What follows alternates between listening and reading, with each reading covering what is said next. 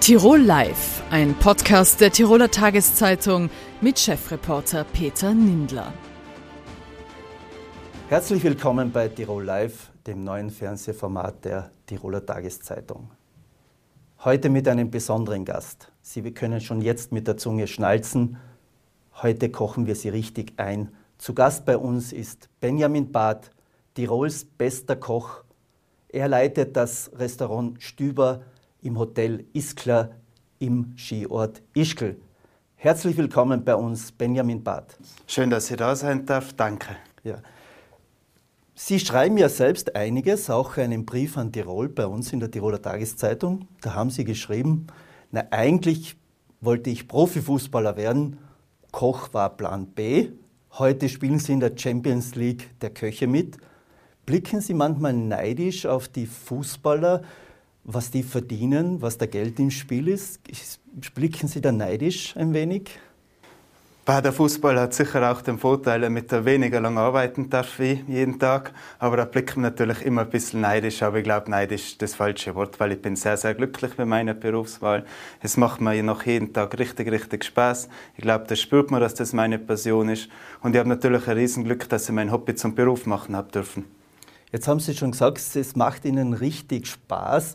Sie haben auch einmal gesagt, äh, miese Stimmung in der Küche, das ist nicht gut und schlechte Stimmung beim Essen ist auch nicht gut. Wie kann man bei diesem Stress, wenn man sich das vorstellt, äh, die Gäste bestellen, die Gerichte sollen punktgenau fertig sein. Wie muss man sich vorstellen, da überhaupt noch gute Laune zu haben? Ich glaube, das ist, wenn man das tagtäglich macht, kommt ein bisschen Routine rein und für uns, für mich ist ganz wichtig, dass jeder Mitarbeiter sehr, sehr wohl fühlt bei uns. Das ist mir sehr wichtig. Jeder muss sich fühlen wie in einer Familie. Dass, wenn der Gast ein bisschen gestresst ist, da können wir leider nichts machen. Ich glaube, das hat jeder mal mit seinem Partner ein bisschen Stress und dann ist das natürlich nicht so gut. Aber wir probieren, wir probieren trotzdem immer das Beste zu geben. Was ist für Sie Stressbewältigung, dass Sie eigentlich diese gute Stimmung verbreiten können in der Küche? Eigentlich ja. Das Kochen, glaube ich, ist für mich nicht so viel Stress, weil ich es wirklich sehr, sehr gerne mache. Was ich jedes Teller, was, wie ich es mache, die neuen Kreationen, das ist für mich eigentlich Spaß. Auch wenn sehr, sehr viel Arbeit dahinter steht. Aber natürlich ist bei uns momentan die große Challenge die Mitarbeiter. Das braucht man nicht schönreden. Wir sind momentan in der Situation, ist es schwierig. Aber wir machen das Beste und die, was wir da haben, müssen wir natürlich gut verpflegen um wieder Nachwuchs zu bekommen, was sehr, sehr wichtig ist, weil ich glaube, es ist ein schöner Beruf, die Gastronomie. Wird dieser Beruf bei uns zu wenig geschätzt? Äh, wenn man sagt, man bekommt keine Köche, man bekommt keine Kellner. Sie haben auch gesagt, äh, wer in Paris ein Oberkellner ist, der ist wert, der wird wertgeschätzt. Bei uns äh, haben Sie gesagt, naja, da gibt es noch viel Verbesserungsbedarf. Ja, natürlich. Ich glaube, wir müssen uns wieder dahin arbeiten, damit der Koch ein schöner Beruf ist. Man kann sehr erfolgreich sein. Ich glaube, ich bin nicht das schlechteste Beispiel dafür. Aber es ist in sehr, sehr vielen Branchen, dass das Gelehrte momentan nicht so hoch steht bei den Jugendlichen. Und da muss man wieder daran arbeiten, dass das schon wieder einen guten Ruf bekommt. Jetzt haben Sie gesagt, dass der, der Lehrberuf steht nicht so hoch im Kurs. Sie haben sich dafür entschieden, für diesen Beruf. Was braucht ein junger der sagt, naja, eigentlich kochen tue ich ganz gern. Äh, was braucht er, wenn er sagt, ja, ich möchte mal in die Fußstapfen eines ganz berühmten Kochs treten? Was er braucht, ist, ist eine Neugierde, eine riesengroße Neugierde. Ich glaube, bis 18 Jahre habe ich schon über 100 Kochbücher in meiner Sammlung gehabt. Da, man muss fanatisch sein. Ich vergleiche das sehr, sehr gerne mit dem Spitzensport. Dann haben wir wieder ein bisschen was zum Fußball, weil man muss wirklich dahinter bleiben, weil es wollen natürlich will jeder an die Spitze, der wo es so betreibt. Und es ist schon hart jeden Tag. Man braucht einen langen Atem und immer motiviert sollte man sein. Welchen Stellenwert hat jetzt die Haubenküche in Tirol? Ist das ein bisschen ein Klischee von Abgehobenheit? Ist das ein Klischee von den obersten 10.000? Äh, wie würden Sie den Stellenwert in Tirol beschreiben? Der Stellenwert ist sicher nicht so gut wie in Frankreich oder in anderen südlichen Ländern. Da ist das Essen hat da ganz einen anderen Stellenwert. Wenn du in Tirol manchmal durch die Lokale gehst, in Paris wird schon mittags Wein getrunken, auch von Geschäftsleuten, ein Glas, jetzt nicht eine ganze Flasche, aber da merkt man schon, bei uns muss es schnell, schnell und relativ günstig sein. Bei uns schaut eigentlich keiner drauf, wo das herkommt. Es wird zwar immer so getan, als ob da irgendeiner schaut, aber ich glaube, bei uns hat das Essen noch sehr, sehr viel Potenzial nach oben. Es muss keine Haubenküche sein. Ich bin ein ganz großer Fan von meinem perfekten Schweinsbraten mit dem Sauerkraut oder super Tiroler Knödel. Kann an einem Tag, wo die Stimmung passt, genau gleich gut Spaß machen wie meine Küche, die sie natürlich im Feindein befindet. Das heißt, äh, wenn ich Sie so reden höre, Regionalität spielt bei Ihnen eine ganz große Rolle auch in der Küche. Na, absolut nicht. Sicher nicht im, im Stüber. In den anderen Bereichen der Küche auf jeden Fall.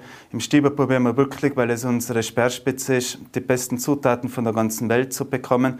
Natürlich, wenn das Dauige besser ist, holen, wird es auf jeden Fall bevorzugt, wenn die Menge reicht und alles andere. Aber ich glaube, wir wollen nicht in der Schublade stecken. Wir sind im internationalen Dorf. Und damit wollen wir unsere internationalen Gäste natürlich auch verwöhnen. Und ich glaube, wenn einer zu uns essen kommt, dann hat er schon irgendwo im Hinterkopf, damit er heute einen Hummer oder einen Steinbock kriegt.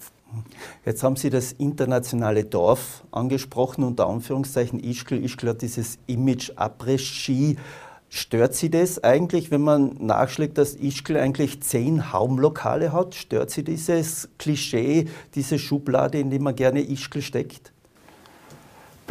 Ich meine, die, die Frage stellt sich zurzeit sowieso nicht. Ich glaube, wir haben im Haus eine andere Linie. Wir setzen auf, auf, sehr viel Qualität und der ganze Ort will jetzt auch wieder mehr auf Qualität setzen und da müssen wir jetzt dran arbeiten und das sieht relativ gut aus, glaube ich. Wie schafft man es, die Qualität eines Vier-Hauben-Lokals zu halten, wenn es geht, zu steigern? Was bedeutet das für Sie jedes Jahr? Weil es ist natürlich schon wieder eine Bestätigung, man freut sich, wenn das passiert. Dieses Jahr hat man sich natürlich ein bisschen anders gefreut, ein bisschen ruhiger. Aber es ist eine Bestätigung für das gesamte Team. Es bin ja nicht nur ich und das glaube ich, das ist sehr, sehr wichtig, dass man diesen Erfolg mit dem gesamten Team feiert. Wir haben auch die Patisserie des Jahres mit der Noemi Krondorfer gehabt. Es ist schön, wenn junge Menschen in dem Beruf, die wo sehr passioniert sind, immer, ich sag's mal, streberisch an den Beruf drangehen. Wenn die belohnt werden, finde ich es sehr, sehr, sehr schön und da muss man auch sagen, das ist toll. Jetzt haben Sie im ersten Lockdown ein Kochbuch geschrieben, Angeberküche für jedermann. Das klingt am ersten Moment, hoppala, äh, bin ich da richtig, im richtigen Film, in der richtigen Küche? Ähm, dann haben Sie geschrieben, ja, das ist die Prise Haubenküche für den Hobbykoch. Wie war die Resonanz auf Ihr Buch? Ich glaube relativ gut, weil wir es sehr einfach gehalten haben. Aber wir wollten natürlich immer noch ein bisschen den Touch Benjamin Bart drin lassen. Da sind auch sehr viele Meeresfrüchte mit dabei. Es war uns in der Zeit schon wichtig, dass wir dem Gast irgendwas geben können. Wenn er schon nicht zu uns kommen kann, wollten wir ihm halt irgendein bisschen was nach Hause bringen von, unserem, von unserer Küche. Und ich glaube, das ist relativ gut gelungen, ist uns das.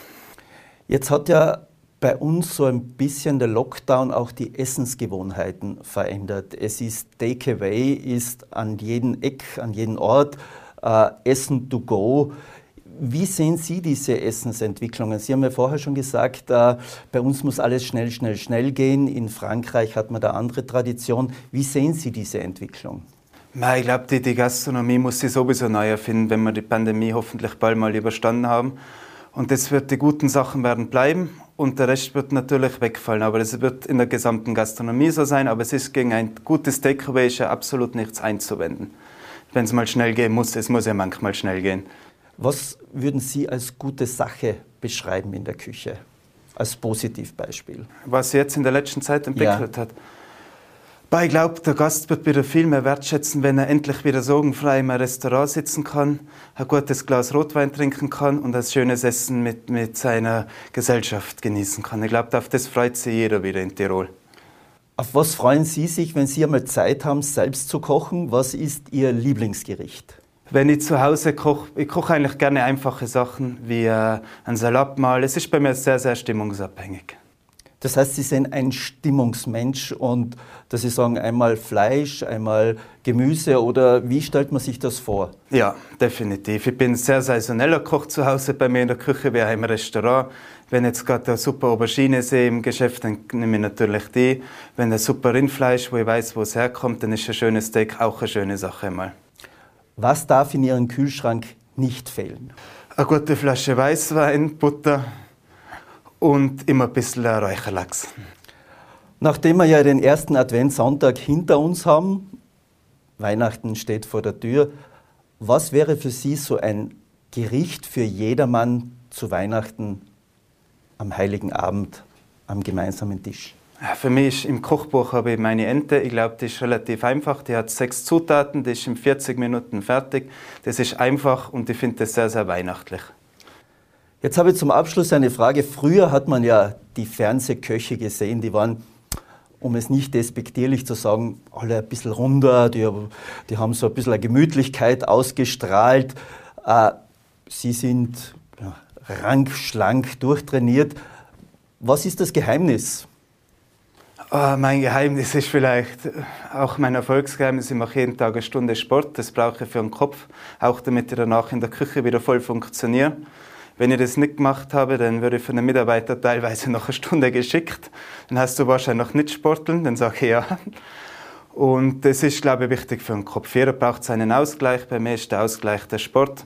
Der tut mir auch gut und so kann ich jeden Tag wieder meine Leistung in der Küche bringen. Was ist Ihr nächstes Ziel an Leistung in der Küche? Unser nächstes Ziel ist natürlich, dass wir irgendwann die fünfte Haube erreichen. Ich glaube, wir sind auf dem richtigen Weg. Es sieht nicht so schlecht aus. In so schwierigen Zeiten wie jetzt waren wir natürlich froh, damit wir die Nummer 1 Stellung in Tirol erhalten haben, was ja nicht selbstverständlich ist. Aber kurz oder lang sollte dann schon mal die fünfte Haube rausspringen. Dann hoffen wir, dass die fünfte Haube rasch herausspringt. Ich bedanke mich herzlich für dieses nette Gespräch. Benjamin Barth, danke für Ihren Besuch in unserem Studio. Danke. Corona stellt die Politik vor große Herausforderungen. Zugleich ist die Stimmung sehr aufgeheizt. Auch unter den Oppositionsparteien. Die SPÖ unterstützt den harten Lockdown, der am 12. Dezember enden soll. Die FPÖ hält hingegen ihre schützenden Hände über Impfkritiker und Impfskeptiker. Dazu begrüße ich heute bei mir im Studio den Vorsitzenden der Tiroler Sozialdemokraten, Georg Donner. Herzlich willkommen. Schönen Abend. Und den Vorsitzenden der Tiroler FPÖ, Markus Abwärtsger. Schönen guten Abend. Herr Abwärtsger, was verspricht sich die FPÖ von ihrer harten Linie gegen das Land Tirol, gegen die Landesregierung und gegen die Bundesregierung? Ja, wir haben derzeit eine absolut verfahrene Situation. Ich glaube, der harte Kurs und die harte Linie von zumindest einer Oppositionspartei ist unbedingt notwendig. Äh, wir erleben, dass wir einen Bundeskanzler haben, der eigentlich als politischer Brandstifter durch das Land äh, dingelt, der Personen aufhetzt, der eine bestimmte Personengruppe ausgrenzt und äh, da sind wir der Sprachrohr für diese Gruppe.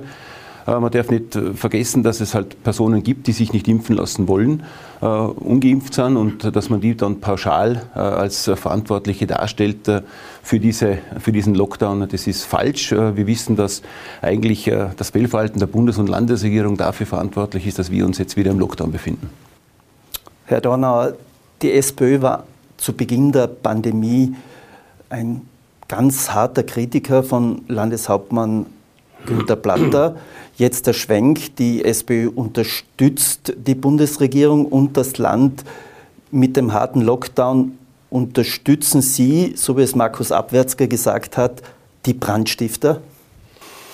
Ich glaube, das Gegenteil ist der Fall und ich darf das schon für das Publikum auch noch einmal erklären und erläutern. Sie haben das als Schwenk tituliert. Ich sage das einfach ein gewisses Maß an Pragmatismus. Und wenn ich im vergangenen Jahr ja zu den stärksten Kritikern von Landeshauptmann Platter und seinem Krisenmanagement gezählt habe, dann habe ich das nicht im Gegenteil zur FPÖ aus einem reinen Kalkül, aus einem reinen Populismus herausgemacht, sondern aus dem einfachen Grund, weil ich mir große Sorge um das Tourismusland Tirol gemacht habe und ich wurde letztendlich auch bestätigt, Stichwort Rohrerkommission und ähnliches. Es gab zu diesem Zeitpunkt massive Fehleinschätzungen und Fehlentscheidungen im Tiroler Krisenmanagement. Und das haben wir als stärkste Oppositionspartei auch aufgezeigt. Erstens. Zweitens glaube ich, und das beobachte ich bereits seit dem Sommer, aber, Sommer, aber spätestens auch in den vergangenen Wochen, letztes Wochenende wieder, habe ich registriert, nicht nur in meiner Gemeinde letztendlich, wo ich auch Bürgermeister sein darf, aber auch diese Bilder von den regelmäßigen vorab titulierten Spaziergängen, jetzt diesen offiziellen Demonstrationen. Ich erinnere Graz am vergangenen Samstag bis zu 30.000 Menschen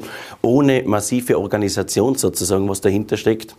Und da orte ich äh, ein gewisses äh, Potenzial einer gesellschaftlichen Spaltung. Und ich glaube, da steht es einer Sozialdemokratie nicht nur im Bund, sondern auch im Tiroler Landtag gut an, versuchen ein politisches Commitment wiederherzustellen, zu schauen, dass wir die etwaigen Gräben auch wieder zuschütten. Und deshalb lade ich auch den Parteiobmann der Freiheitlichen Partei, den ich auf persönlicher Ebene sehr schätze, auch tatsächlich ein, irgendwo zu einer Besonnenheit zurückzukehren, fernab dieser Kicklinie, die unserem Land nicht gut tut. Und das ist auch mein grundsätzlicher Schwenk, wenn Sie so wollen einzulenken und zu schauen, wo ist das Gemeinsame vor dem Trennenden und wo schaffen wir und wie schaffen wir den Weg aus dieser massiven Gesundheits-, aber letztendlich auch Sozial- und Wirtschaftskrise für unser Bundesland, für unsere Republik.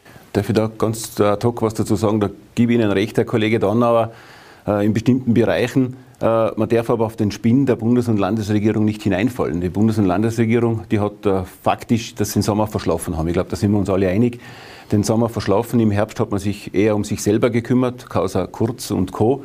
Äh, und man hat an und für sich gewisse Maßnahmen überhaupt nicht getroffen, die man hätte treffen sollen. Jetzt hat die Bundesregierung aber den Fehler gemacht, dass man hergeht und sagt, okay, eine bestimmte Gruppe, die Ungeimpften sind komplett schuld und vielleicht noch äh, die FPÖ, weil die FPÖ so böse ist. Ich muss nicht daran erinnern, dass es, glaube ich, in der Zweiten Republik noch nie einen Bundeskanzler gegeben hat, der offen davon spricht, dass für einen bestimmten Teil der Bevölkerung, ein großer Teil, äh, an die 30 Prozent Weihnachten ungemütlich werden wird, äh, der eine Spaltung vorantreibt. Und ich lade auch gegen, im Gegensatz also zu Ihnen, Sie laden mich ein, ich lade Sie ein, dass man dieser Spaltung wirklich keinen Nährboden gibt und dass man an und für sich wieder, und da bin ich echt auch auf der Linie, dass man sagt, okay, man muss wieder einen Weg finden, um diese äh, Gräben zuzuschütten. Nicht nur der Weg, der derzeit von der Bundesregierung bestritten wird, ist aus meiner Sicht der komplett falsche.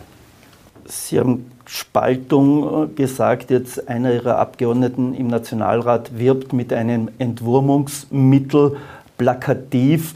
Äh, wird hier nicht Populismus Vorschub geleistet? Also ich möchte da ganz klar sagen, und das ist immer meine Linie gewesen. Ich habe immer gesagt, in dieser Pandemie, auch schon vor einem Jahr, dass es an und für sich für Politiker sehr schwierig ist und es ihnen eigentlich nicht zusteht, über medizinische äh, Dinge zu diskutieren. Da haben wir Virologen, da haben wir Mediziner und das ist auch der Punkt, äh, den ich kritisiere.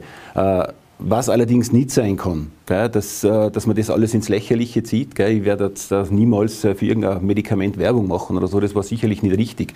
Aber Fakt ist, es ist nicht nur ein Entwurmungsmittel, es wird in der Humanmedizin angewendet und wird auch in sehr, sehr vielen Ländern auch gegen Corona dementsprechend zur Anwendung gebracht. Also da muss man schon dementsprechend auch bei der Wahrheit bleiben und der Spinn jetzt, dass man sagt, es ist nur ein Entwurmungsmittel und den Herbert Kickel da lächerlich macht, das ist politisch motiviert und nicht faktenbasiert.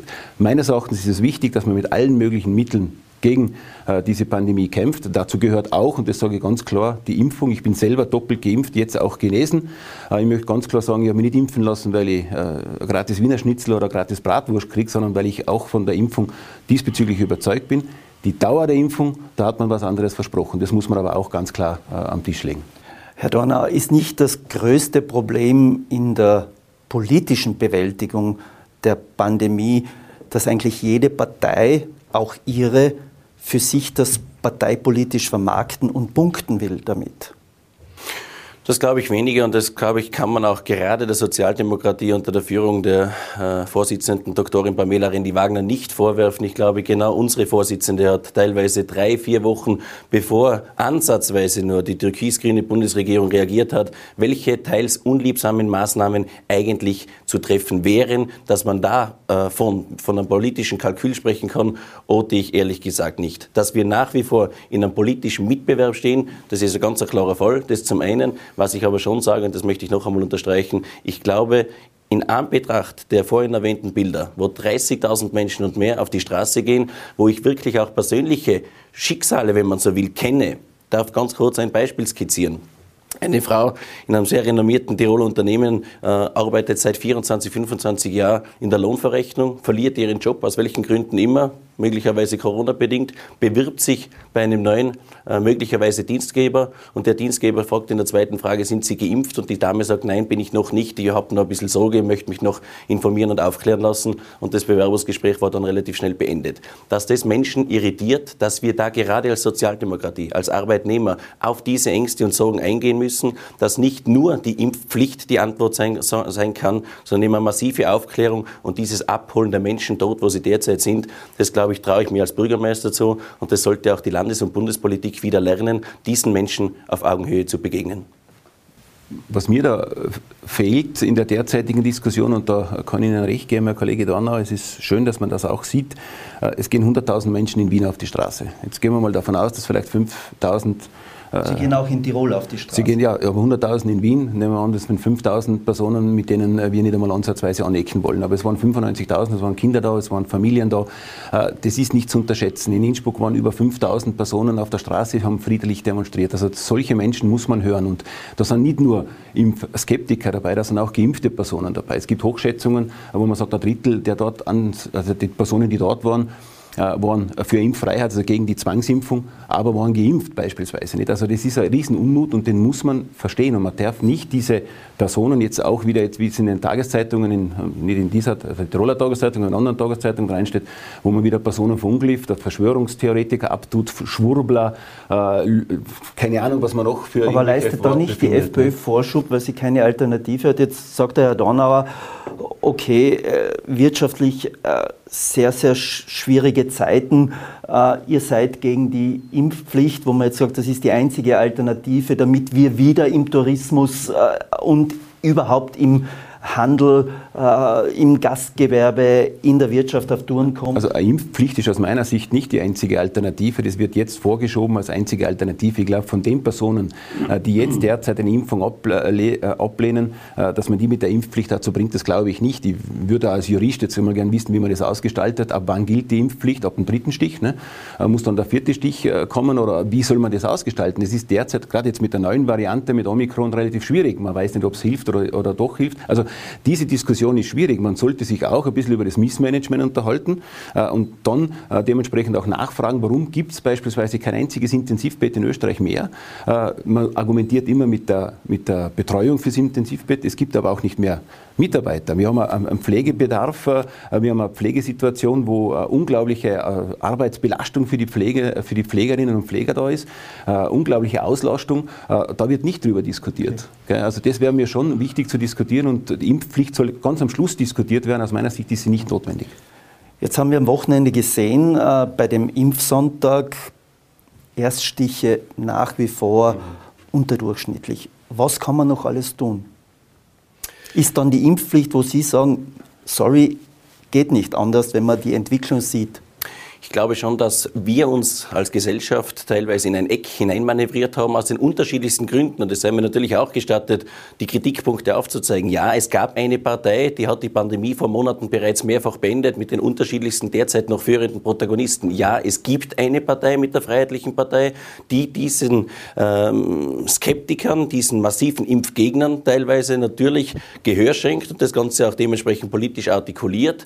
Und ja, es gibt diesen Teil der Menschen, die einfach eine gewisse berechtigte Skepsis mittlerweile haben, weil sie sagen, Teil, jeden Tag kommen, kommen neue Hiobsbotschaften. Die Dauer der Impfung gilt offensichtlich nicht so lang. Wann muss ich mich zum vierten Mal boostern lassen? Und dass da die Skepsis wächst und dass man mit rationalen Argumenten, politischen Argumenten schier ähm, nicht mehr erfolgreich sein kann, das ist einfach eine traurige Realität. Das ist auch der grundsätzliche ähm, Inhalt meiner Linie, unserer Linie als Sozialdemokratie, hier zu versuchen, möglichst wenig sinnlose Oppositionspolitik zu betreiben, sondern wirklich auf einer rationalen, beruhigenden, äh, aufklärerischen Ebene tätig zu sein. Die Impfpflicht rechtlicher Natur wird möglich sein. Ich bin schon gespannt auf die derzeit in Ausarbeitung stehende Regierungsvorlage. Ich begrüße sehr, dass alle Sozialpartner eingeladen werden. Und Stichwort Tourismus. Auch das haben wir gehört, gerade nach der Hiobsbotschaft. Ein weiterer Lockdown jetzt in diesem massiven Geschäft, dieses, diese äh, Unberechenbarkeit, diese Unplanbarkeit im Beginn der Wintersaison, am Beginn der Wintersaison. Die Touristikerinnen und Touristiker haben massive Angst und Sorge vor einem Totalausfall der zweiten Wintersaison in Folge. Und natürlich haben wir auch diese Menschen aus den unterschiedlichsten Tälern, von den Paznaun, Ötztal bis ins Stubaital und Zillertal hinein gesagt, warum, Herr Dornauer, lassen sich die Bundesregierung wieder einmal Zeit und wir haben erst im Februar 2022 die Impfpflicht. Auch diese Menschen gibt es, auch diese Menschen sind für unsere kleinen und Mittelbetriebe da, auch diese Menschen haben uns nicht nur 2008, 2009 aus der Finanzwirtschaftskrise geholfen, sondern würden uns auch jetzt als starkes Tourismusland möglicherweise helfen. Ja, glauben Sie, einen Moment, glauben Sie, dass der Lockdown am 12. vorbei ist? Weil es gibt ja jetzt schon Stimmen, die sagen, ach, es wird noch schwierig werden, äh, Zweifel bestehen. Zugegebenermaßen, der Lockdown kennt oder ein Lockdown kennt kein Ende und die Pandemie kennt kein Datum.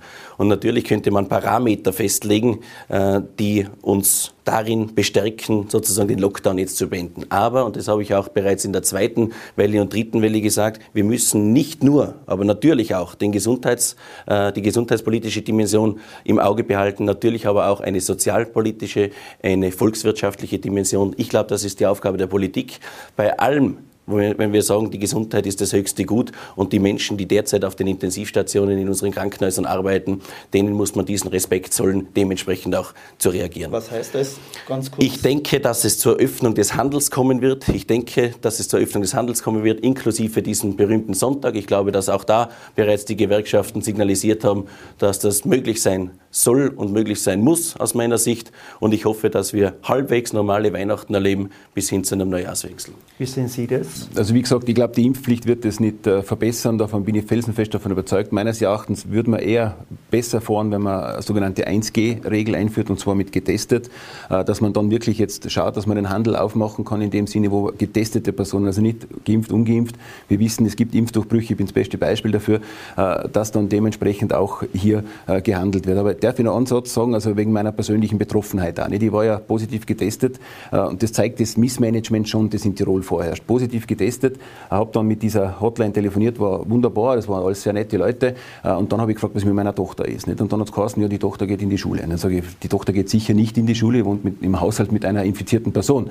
Ja, das muss man machen. Dann haben wir das mit der Direktorin selber geregelt, die ist natürlich nicht in die Schule gegangen, äh, aber da darf man sich dann nicht wundern, wenn es de dementsprechend Inzidenzen auf Schulen gibt gibt. Und ein Satz noch, äh, und dann hat man da gefragt in einer Schule, äh, dass eine Lehrerin dort unterrichtet in Tirol, äh, deren Kinder daheim positiv sind, sie geht aber unterrichten. Also das sind alles Punkte, also Contact Tracing ist komplett abgeschafft, das gibt es definitiv, definitiv nicht mehr. Und das sind schon Punkte, wo ich sage, da hätte man sich doch wirklich vorbereiten können. Also da verstehe ich das überhaupt nicht und jetzt sind wir in dieser Situation im Lockdown und müssen schauen, wie wir rauskommen. Ich glaube nicht, dass am 12.12. .12. generelle Öffnung passiert. Ich glaube eher, dass man, da bin ich bei Ihnen, Herr Kollege Dornauer, dass es eine Teilöffnung gibt. Aber aus meiner Sicht muss das dann auch für die Ungeimpften gelten und man kann nicht wieder äh, die Ungeimpften dementsprechend eingesperrt lassen. Wir sind bereits am Ende der Sendung. Vielleicht noch eine ganz kurze Frage, äh, nur zur Information. Wir halten natürlich auch bei diesem Streitgespräch die Corona-Regeln ein, die vorgeschriebenen. Äh, eine Frage, wird man den Herrn Dornauer nach der Landtagswahl in der nächsten Regierung sehen? Hoffen Sie das? In Tirol? Ich denke, dass wir derzeit ganz andere Problematiken haben und wir uns bemühen, als stärkste Oppositionspartei konstruktiv in den nächsten, wenn man so will, fast noch eineinhalb Jahren oder lass es ein gutes Jahr sein, wenn wir realistisch das Ganze bewerten, arbeiten werden, nämlich so arbeiten, wie uns die Wählerinnen und der Wähler den Auftrag 2018 erteilt hat. Dass wir nach den Landtagswahlen, je nach Wählerauftrag, auch in Sondierungsgespräche, möglicherweise auch Regierungs- oder Koalitionsgespräche gehen würden. Das habe ich nie verhehlt und dazu stehe ich bis zum heutigen Tag. Wo wird man Markus Abwärtsger finden? Auf der Regierungsbank oder weiterhin auf der Oppositionsbank? Das hängt in erster Linie mal ab. Wir werden natürlich als Spitzenkandidat bewerben. Sollte die Partei äh, das auch so wollen, dann werden wir natürlich als Spitzenkandidat in die Wahl ziehen. Äh, und dann hängt es natürlich vom Ergebnis ab. Ich habe immer gesagt, also ein Wahlergebnis unter 20 Prozent äh, legitimiert nicht, in eine Landesregierung zu gehen, insbesondere nicht mit der Übermacht äh, ÖVP und äh, den Markus Abwärtsger wird es in einer Regierung mit Platter als Landeshauptmann definitiv nicht geben. Dazu äh, keinen Veränderungswunsch innerhalb der ÖVP. Platter steht für das System ÖVP im Land. Ich möchte das ändern, aber es gibt genug Anwärter, äh, die gerne im System Platter Platz nehmen wollen. Ich gehöre nicht dazu. Vielen Dank für dieses Streitgespräch. Wir haben davor schon geredet. Streitgespräch auf Tirolerisch, ruhig, sachlich, nüchtern. Vielen Dank, Herr Abwärtsger. Vielen Dank, Herr Donauer. Herzlichen Dank. Danke für die Einladung. Der Transitstreit mit der EU spitzt sich wieder zu. Anlass ist diesmal die Eurovignette. Was verbirgt sich hinter der Eurovignette? Das ist die Gebühr, die für Lkw bezahlt werden müssen, die durch Tirol fahren. Im Verkehrsausschuss des Europäischen Parlaments wird diese Woche wieder einmal über die Eurovignette diskutiert, im Frühjahr dann abgestimmt im Europaparlament. Hauptverhandlerin über die Eurovignette für die Europäische Volkspartei ist die Tiroler Abgeordnete Barbara Thaler. Warum Tirol? diese Vignettenlösung ablehnt. Darüber spreche ich jetzt mit ihr bei uns bei Tirol Live. Herzlich willkommen, Barbara Thaler. Vielen Dank für die Einladung. Barbara Thaler, Sie sind auch äh, stellvertretende Verkehrssprecherin der Europäischen Volkspartei. Fühlt man sich angesichts der negativen Stimmung in Bayern, in Deutschland und Italien gegenüber Tirol da nicht relativ einsam? Die führenden Verkehrspolitiker in diesen Ländern gehören ja der Europäischen Volkspartei an. Also ich glaube, einsam ist ein falsches Wort für einen Politiker. Es gilt für die Sache zu arbeiten. Und da hat man im Europaparlament äh, viele Mitstreiter und auch manche, die es anders sehen. Das ist in einem, so einem großen Parlament keine unübliche Sache. Insofern muss man sich da keine Sorgen machen. Ja, aber Tirol macht sich Sorgen, weil offenbar diese hoch angekündigte und groß angekündigte Eurovignette ja aus Ihrer Sicht nicht die Lösung bringt. Warum nicht? Ja, der Text, so wie er jetzt vorliegt zur Eurovignette, ähm, der ist alles andere als gut für Tirol. Ähm, er ist weit entfernt von Kostenwahrheit auf der Straße. Er konterkariert eigentlich auch die Verlagerung des Güterschwerverkehrs von der Straße auf die Schiene. Und der vorliegende Text hilft weder den Menschen ähm, noch der Umwelt. Und das sind äh, drei von vielen Gründen, warum ich damals bei den Verhandlungen zur Euro-Vignette im Namen der Europäischen Volkspartei Nein gesagt habe und dieses Nein haben auch die europäischen Grünen unterstützt. Der Text ist nicht gut genug, um die Klimaziele zu erreichen, um die Verlagerungsziele zu erreichen. Da hätte man länger verhandeln sollen. Jetzt sagen Sie Nein für die Europäische Volkspartei. Ihre Kollegen in der Europäischen Volkspartei, äh, wenn man nur an Bayern denkt, an den Markus Ferber oder wie auch immer, äh, Italien, äh, sagen, ja, das passt uns. Kann man noch Überzeugungsarbeit leisten oder ist das Ende der Fahnenstange der Überzeugungsarbeit schon erreicht? Ich habe im Juli bei der ersten Probeabstimmung eine sehr, sehr große Mehrheit in meiner Fraktion hinter mir gehabt. Auch, auch mein Kollege aus Bayern ist hinter mir und der von mir verhandelten Position gestanden. Insofern gibt es da keine Streitereien, weil der vorliegende Text nicht nur, nur für Tirol schlecht ist in Sachen äh, Transitverlagerung, sondern für die gesamte Europäische Union keinen Schritt in die Zukunft bringt. Ja, woran scheitert es dann, wenn die Mehrheit der EVP-Kollegen hinter Ihnen stehen? Ja, das Europaparlament kann alleine ähm, leider keine Gesetze machen. Wir brauchen immer den Rat dazu, die Mitgliedstaaten. Und man sieht an der Eurovignette, dass der kleinste gemeinsame Nenner für 27 Mitgliedsländern der kleinste gemeinsame Nenner, der im Text herauskommt, nicht, nicht gut genug ist.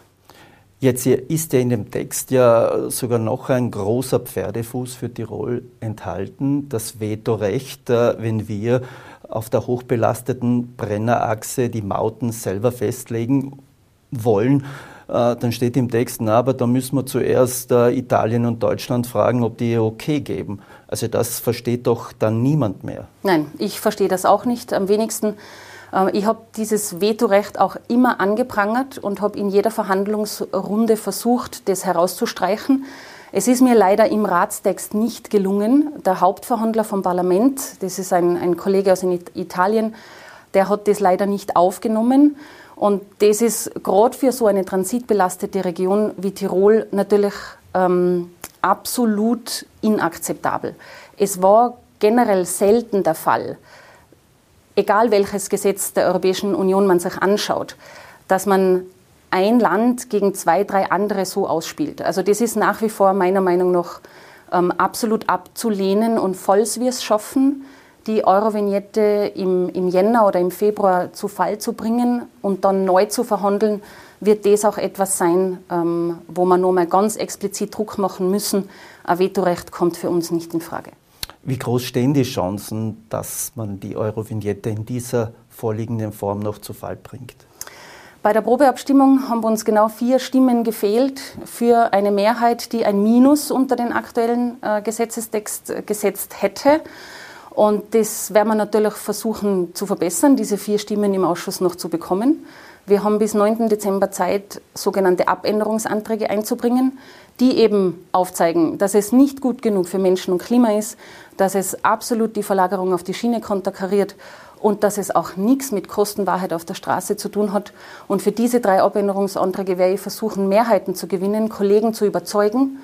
Und dann müssen wir schauen, wie die Abstimmung ausgeht. Geht es Ihnen dabei auch so wie vielen Tirolern und Tirolerinnen, die sagen, jetzt hat die EU groß den Green Deal verkündet, aber in der Realität ist der Green Deal überhaupt noch nicht angekommen, weil der größte Emissionsverursacher, der Schwerverkehr, eigentlich nach wie vor gestreichelt wird? Ja, und genau das ist die große Herausforderung der Europäischen Union. Der kleinste gemeinsame Nenner, wenn es um Klimaschutz geht, ist nicht gut genug. Damit reduzieren wir nicht viel CO2-Emissionen und damit helfen wir auch dem Klima nicht. Und wir haben im Green Deal ein Prinzip, das allem äh, übersteht. Und das ist das Energieeffizienzprinzip. Wir müssen auf lange Sicht Energie sparen, wir müssen raus aus fossilen äh, Energieträgern. Und was ist da bitte besser geeignet als wie die Schiene? Die Schiene ist der energieeffizienteste Verkehrsträger, den es gibt. Und wenn im ganzen Klimaschutzgesetzgebungsverfahren Energieeffizienz das große Thema ist und wir machen es beim ersten Gesetz, das da reinfällt, nämlich bei der Eurovignette, gleich schon kaputt, dann sehe ich ehrlich gesagt schwarz für die, für die Klimaziele der Europäischen Union. Und das wollen wir alle nicht. Wir wollen Klimaschutz machen, aber dann muss man es eben nicht nur in den Überschriften sagen, sondern auch in den Paragraphen und in den Fußnoten der Gesetze. Jetzt äh, zahlt ja die EU äh, bis zu 4 Milliarden Euro beim Brenner Basistunnel mit. Ähm, gleichzeitig äh, wird die Verlagerungspolitik durch die Eurovignette konterkariert. Haben zu sehr die Nationalstaaten auch in der Verkehrspolitik in Brüssel das Sagen? Oder haben wir eine Verkehrskommissarin, die Frau Wallian, die eigentlich kein Interesse hat, äh, dass der Transitverkehr durch Tirol beschränkt wird? Also man die Kommission macht ja ein Gesetz nicht alleine. Es braucht immer die Zustimmung von, von den Mitgliedstaaten oder von, den, von der Mehrheit der Mitgliedstaaten und vom Europaparlament. Dieses europäische Problem braucht eine europäische Lösung. Da müssen alle dran arbeiten, alle Mitgliedstaaten gemeinsam mit der Kommission und natürlich auch das Europaparlament. Ich will jetzt ungern eine Aussage täten, wer ist zu schwach, wer ist zu stark. Am ja, Ende die Tiroler interessiert es. Die ja. Tiroler interessiert es ja, äh, wer bremst und wo haben wir zu wenig Unterstützung. Also bei der Eurovignette ist es so, dass die meiner Meinung nach löchrig ist wie Schweizer Käse, weil im, im Rat, im Verkehrsministerrat, 27 Verkehrsminister für ihr Land Ausnahmen haben wollten, um mit Bauchweh, so war damals die Aussage, Ja sagen zu können zu dieser Eurovignette. Und da sieht man, wie, wie unterschiedlich die Vorstellungen der Mitgliedstaaten sind. Und manchmal ist eben, wie gesagt, der kleinste gemeinsame Nenner nicht gut genug. Also man zahlt lieber 4 Milliarden Euro für einen Tunnel äh, mit der Perspektive, dass da fast kaum jemand den nützen wird und kauft sich so frei, indem man sagt, ja, gesetzlich dürfen die Schwerlaster durch Tirol weiterhin fahren. Also ich traue mich nicht zwölf Jahre in die Zukunft zu schauen, aber wenn der Brenner Basistunnel fertig ist, dann wird er definitiv genutzt werden. Davon bin ich überzeugt. Wie? Ja, mit Verlagerung auf die Schiene und natürlich auch mit dem Personentransport auf der Schiene. Und wir haben noch acht, zehn Jahre Zeit, um die Schiene auch wirklich zu verbessern. Und naja, das muss auch sagen Sie das einmal den Wipptalern. Wir ja. haben noch zehn Jahre Zeit. Wir haben 2,5 Millionen Lkw-Fahrten vor der Corona-Krise gehabt. Wir nähern uns heuer wieder diesen Wert an. Äh, zehn Jahre warten, da werden die Wipptaler sagen, äh, vielen Dank, äh, das stelle ich mir anders vor. Also ich habe gemeint, gemeint warten, bis der, warten, bis der Brenner Basistunnel fertig ist, aber, aber, aber, aber das wissen Sie. Ähm, ich arbeite jeden Tag an der Verlagerung auf die Schiene. Ich habe letztes Jahr im Europaparlament ein, ein Pilotprojekt durchgebracht, das vom ganzen Plenum bestätigt worden ist. Brenner ohne Grenzen heißt es, wo in einem Echtversuch ausgetestet wird, was die Schiene zu leisten imstande wäre, wenn ein Güterzug von München nach Verona durchfahren darf. Da werden wir nächstes Jahr die ersten Ergebnisse bekommen und das ist ein kleiner Baustein, den auch ich als Tiroler Abgeordnete im Europaparlament für die Tirolerinnen und die Tiroler, für die Wipptaler, für die Unterinntaler machen kann, um peu à peu die Verlagerung auf die Schiene zu verbessern. Der Eurovignetten-Text macht das Ganze nicht besser. Das ist mir schon bewusst, aber deswegen kämpfe ich dagegen. Wie ist die Unterstützung aus Österreich, der, der Bundesregierung? Müsste da nicht mehr kommen? Also die, die Frau Minister Gewessler hat unsere Tiroler Position, was die Eurovignette betrifft, immer unterstützt. Sie hat auch im Rat immer als, als eine der wenigen ganz, ganz laut und ganz deutlich gesagt, dass der Text, so wie er da ist, nicht gut genug ist, dass er nichts für die Verlagerung tut und dass er auch fürs Klima ähm, nicht wirklich gut ist. Da war sie eine große Unterstützung. Haben wir auch Fehler gemacht? Äh, Bayern und Südtirol werfen uns ja vor, eine Verbotspolitik äh, zu machen, die mit europäischen Richtlinien nicht äh, zu vereinen ist. Haben wir auch Fehler gemacht, dass wir zu sehr auf die Verbotspolitik gesetzt haben, anstatt uns Verbündete zu suchen, um einen äh, richtigen, für Tirol äh, wichtigen Vorschlag für die Eurovignette durchzubekommen? Also wir hätten ja Verbündete gehabt. Es gab ja unzählige Briefe, die gemeinsam geschrieben wurden. Es gab den Zehn-Punkte-Plan äh, von, Berlin, von Berlin, wo niedergeschrieben wurde, dass Österreich und Deutschland gemeinsam an einer Lösung des, des Transitproblems arbeitet. Es ist leider nicht viel rausgekommen. Ich muss dazu sagen, dass, dass Italien, was der Schienenausbau betrifft, sehr gut am Weg ist. Italien hat auch beim Corona-Wiederaufbaufonds jetzt sehr, sehr viel Geld für die Schiene reserviert im, im, im Süden von Italien, aber vor allem auch im Norden von Italien. Also es geht schon was weiter, aber leider halt nicht, nicht schnell genug. Und zu Ihrer Frage auf die, auf die Verbotspolitik, ich glaube, das Transitproblem in Tirol muss man mehrfach angehen. Ähm, das ist jetzt auch keine große Neuigkeit. Wir müssen Infrastruktur bauen. Wir müssen schauen, so schnell wie möglich zu verlagern. Und wir müssen natürlich schauen, zu regulieren. Und wenn die Straße voll ist, bleibt Tirol nichts anderes wie zu regulieren. Das ist ganz klar und das macht auch Tirol. Und da braucht man sich von Einzelinteressen, die in Italien laut werden, nicht, äh, nicht Angst machen lassen. Dann hoffen wir, dass die Euro-Vignette, so wie sie derzeit am Tisch liegt, doch noch zu Fall gebracht wird. Ich bedanke mich für das Gespräch, Barbara Thaler. Danke. Unser Gespräch mit der Europaabgeordneten können Sie natürlich auf dd.com sehen und wer es nachhören will, natürlich auch im Podcast. Vielen Dank. Tirol Live, ein Podcast der Tiroler Tageszeitung. Das Video dazu sehen Sie auf tt.com.